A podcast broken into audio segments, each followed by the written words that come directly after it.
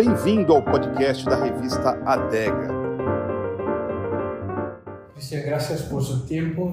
Tenemos un par de minutos, así que voy directo. Estábamos hablando un poco antes sobre su historia en Viking. Llegaste a 13 años. Sí, bueno, ya llegué en 2017, así es que ya son 16 años. 16 años. Sí. Mucho tiempo.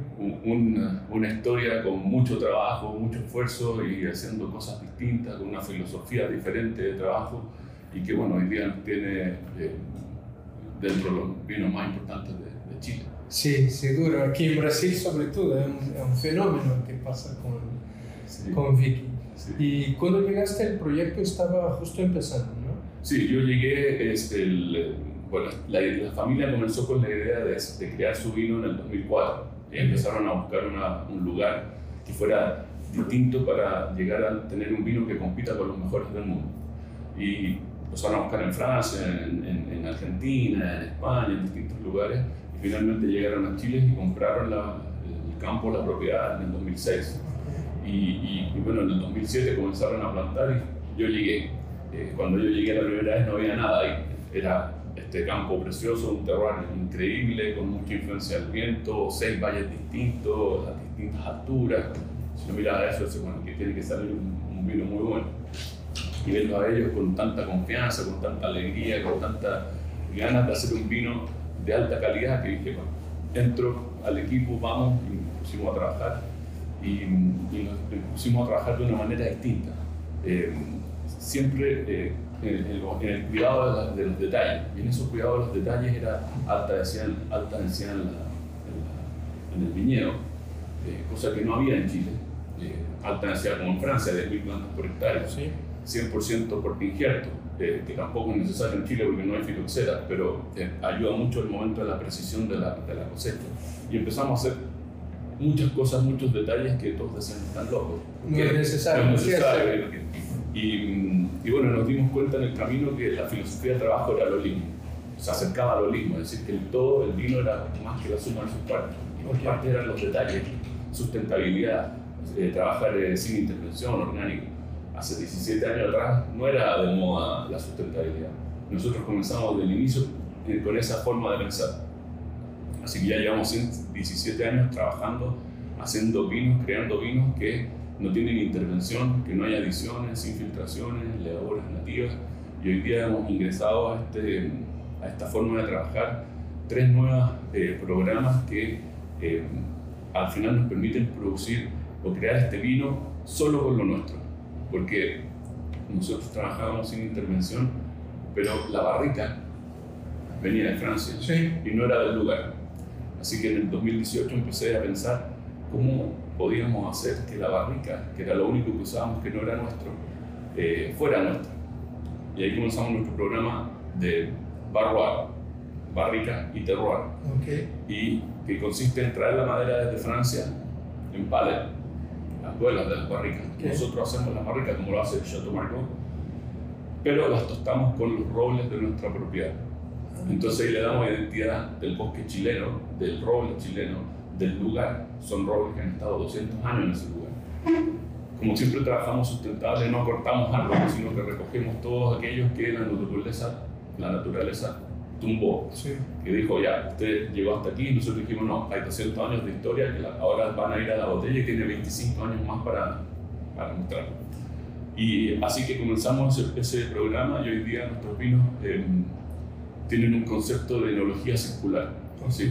Todo lo que nace en el campo se unifica en la bodega y vuelve a la naturaleza. Y esta, y esta nueva forma de hacer eh, eh, vino pasa del, del, vino hecho en forma natural a que la naturaleza te ayude a terminar el vino. Es un concepto diferente. De hecho, estamos empezando un proyecto muy entretenido que ya lo vamos a terminar en diciembre, donde realmente conectamos la naturaleza en la última parte de este círculo. ¿Sí? Y por eso que... ¿Y, ¿Y, cómo será eso? ¿Cómo va a ocurrir esa última parte? Esa última parte eh, tiene muchos detalles, pero eh, eh, bien resumido eh, ¿Sí? es que la naturaleza nos ayude a hacer la crianza del vino. Okay.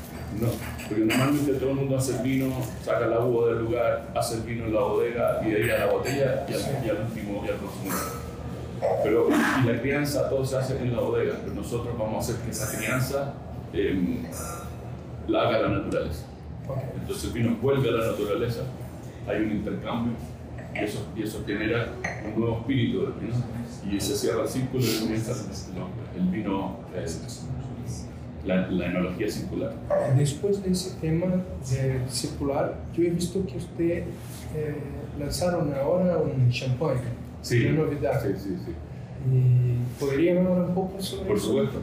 Porque Eh, de cierta forma vuelves a Francia, ¿no? Vuelvo a, vuelvo a Francia, sí, yo, yo trabajé en Chateau Margaux, trabajé en Chateau de Obispo Ferrer, eh, primero en Gran Cru, después en Gran Cru, después trabajé en Chateau Lefroy, que es un Bordeaux clase, así que hice lo más alto, lo más bajo para entender la cultura.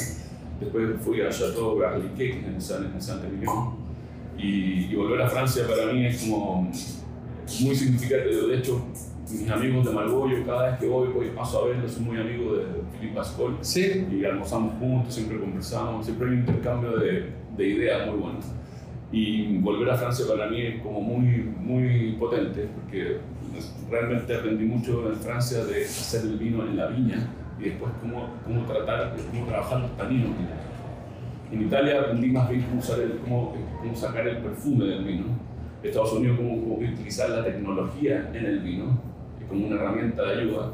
Y, y España, que trabajé en España también, fue más bien eh, la parte tradicional de hacer el vino. Entonces me dediqué a, a aprender de las distintas culturas cómo veían el vino, porque, la- porque las cosas en todos los países son iguales, las cubas son las mismas, las prensas las mismas, Sí. no hay diferencia, lo que encuentro en Chile está en un mapa, está en Francia, pero la forma de pensar es distinta. Entonces fui a aprender de la, la visión de ellos. Y volver para mí es muy importante. Y nuestro champán es de una zona eh, muy conocida, Thai, sí. y es una selección de tres parcelas especiales, cuatro parcelas a veces, que son solo dedicadas a nuestro champán, eh, que es un suelo eh, de los más eh, pizarra y, Ok. y tiza. Sí. Eh, entonces, el, el vino es muy, muy elegante. Es una mezcla de 70% de Chardonnay con 30% Pinot Noir. Eh, y eh, es un milesimo. Un 2009 es un milesimo, un año especial. Y por lo mismo, eh, la, la ley de champán es muy especial. eh, pide mantener el, la- el vino sobre las vías por más tiempo que lo normal. Pero nosotros igualmente lo hicimos mucho más largo, casi cuatro años. Entonces, eso le da una, una cremosidad, una elegancia en la boca increíble. Y todo este tiempo que ha estado en botella ha generado un- una especie como de buque en el tinto, pero en el champán. Entonces tú encuentras fruta fresca, también encuentras eh, frutos secos, eh, almendras, nueces, eh, a mí, algo de levadura. A mí me recuerda cuando pequeño la, la, la baguette, cuando se tuesta arriba y tú comías esos pedacitos Sí. de eso, ese sabor, esas notas. y después fruta madura. Entonces es un, es un champán que es muy elegante, que tiene una- unas collares de burbujas muy delgados que salen desde el centro de la copa, que en la, en la boca es- hace una, una sensación crispy, pero no es una burbuja que moleste, es una sensación solo de, de- de- de movimiento. Eh, así que tiene todo este abanico de sabores, lo que lo hace muy intenso en, en- en- en- en- en- sensorialmente, me refiero. Es muy equilibrado, muy elegante y, y bueno, para mí poder tener la oportunidad de ir a trabajar allá y hacer los, blends. ¿Cómo, eh, cómo esa visión de champagne se conecta con tu visión de los vinos de Vic en Chile? Bueno, eh, principalmente porque eh, son parcelas elegidas por las características del suelo, así como nosotros nuestros vinos, eh, eh, cada vino viene de un lugar específico en, el- en- en nuestro terroir. Ok. Eh, a pesar de que yo trabajé mucho en Francia, eh, no me gusta el, el hacer el mejor, lo que no entra ahí, el número 2, y lo que no está en el 2 entra en 3, como Ok. el, el, Como chorreo. Ok. Sí, a mí me gusta eh, elegir las parcelas para hacer Vic, elegir las parcelas para hacer la Piubel y elegir las parcelas para hacer Miñacala y de ahí trabajar Cada la vino uva nace desde el viñedo. desde el viñedo. Ok. Trabajar la uva para hacer Vic, la uva que va, el trabajo es distinto y después en la bodega también la vinificación es diferente. Las barricas que usamos son distintas. Hoy día no solo el concepto de que hermoso de unificar estos 200 años de Chile con los 200 de Francia y de hacerlo nuestro, sino que además nosotros elegimos nuestros tostados. Okay. Hacemos un tostado especial para Vic, un tostado especial para la Piobel, otro para Niña Cala. Entonces, le, le vamos dando una, una, una personalidad. Y, y, cada uno entonces sigue su propia Su propio trayectoria. Sí. Usted hace evoluciones en ellos, cada uno a Claro. su camino. cada uno en su camino. Hay una conexión entre Viñacala y Vic. Viñacala es como la introducción a Vic. Nosotros, eh, al revés que otras niñas, comenzamos con nuestro vino ícono primero, Vic. Ok. Los dos primeros años, 2009 y 2010, solo hicimos Vic. Después nos dimos cuenta que necesitábamos una introducción. Y yo digo introducción porque no gusta decir un segundo o tercer vino, porque viene de su propia parcela, pero sí es un vino que cuenta en dos copas eh, eh, la historia. Simple, elegante, eh, fácil de leer. Y Vic es un vino que ya te- en cada copa te va contando la historia y va cambiando. Siempre digo que es un libro. Cada copa es un capítulo y cada sorbo es una página. Que te, va- te va realmente contando una historia. Y la Piuel es otro lugar del campo, son eh, parcelas de Carmener que elegimos, trabajamos específicamente para la Piuel y tostamos también la barrica para la Piuel. Además, la Piuel eh, usamos ánforas de arcilla, eso lo llamamos ánforas, Ok. ánforas de terroir, que estas ánforas de arcilla las hacemos con arcilla de la propiedad. Ah, eso está muy Claro, entonces, esa, esa microoxigenación que se produce es propia del lugar, es la arcilla del lugar.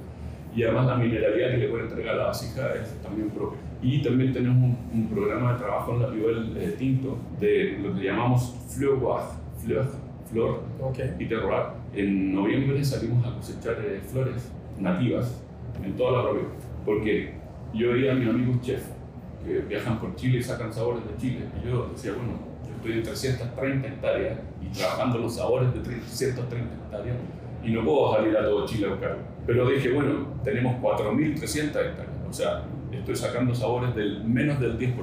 Podría sacar sabores también del 90%. Dije, bueno, ¿cómo los traemos? Que se puedan usar en el vino. Levaduras nativas. Ok. Las levaduras nativas están en todas partes, uno no las puede ver. Y empezamos a buscar dónde podríamos encontrar altas concentraciones.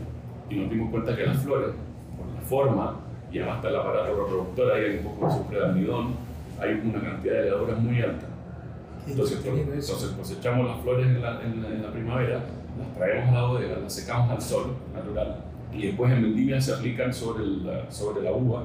Y hoy día tenemos dos nuevos eh, cepas. ¿Aplican las flores en formato Seco. natural? Sí, seco. Seco. seco, tal. Y como la- lo importante es la levadura que está dentro seca también. Entonces, Ok. Cuando toca el jugo, la levadura se rehidrata, se rehidrata y comienza a funcionar. Ok. Las flores son nativas y nos encargamos también de que no tengan ni sabor ni olor, porque lo importante no es la flor, es la, la- la levadura la que, Ok. como las levaduras trabajan en tándem, comienza una, esa Sí. población empieza a morir, comienza otra, Sí. este, y así van. Eh, hoy día tenemos, en los estudios que hicimos, dos nuevos, eh, eh, ¿cómo se dice? Dos nuevos eh, strains, eh, dos nuevos, eh, eh, ah, nuevos, eh, ¿cómo se llama? Dos nuevas familias de levadura Ok. que antes no teníamos.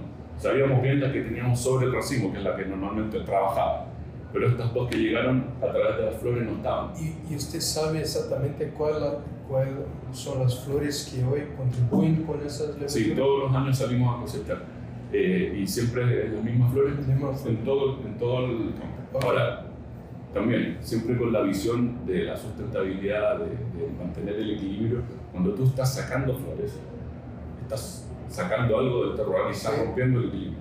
Por lo tanto, eh, eh, buscamos biólogos y encontramos una fórmula de no sacar más del 5% y además eh, nosotros hacemos un jardín de flores, reproducimos estas flores y las devolvemos, entonces estamos siempre renovando. Sí, es, es, una, es un tipo de eh, agricultura regenerativa también. También. Por eso, por eso que hablo de la, de la enología circular, en el fondo yo saco y devuelvo y esto, esto empieza a ser un, un círculo. un Sí, círculo ya- y, y tu idea tu concepto de que eso, el vino que está en la bodega nació de exactamente del terroir al extremo, ¿no? Claro. Porque todo está. Claro. Eh, la pasión en el vino eh, y, la- y el trabajo que uno hace como equipo es importante. Entonces, cuando el vino se conecta a la naturaleza, todo eso se devuelve a la naturaleza. Entonces, al final eh, es una, una, doble personalidad. Eh, nosotros siempre trabajamos mucho con arte, de hecho esta es una obra de arte, esta es otra obra de arte, y siempre la familia dice Alex y Kerry que el vino es arte. Yo, bueno, yo soy, yo soy enólogo, pero, pero um, si fuera arte como, como mucha gente piensa y como ellos piensan, yo siempre les digo, bueno, pero es el único arte que tiene dos autores, el enólogo y la naturaleza, y el lugar, porque la naturaleza dicta y uno la interpreta. Y ahí la botella pasa a ser la naturaleza sobre la mesa. Eh, cuando tú pones una botella de cualquier lugar en la mesa, estás trayendo toda una historia de gente que trabajó en un lugar.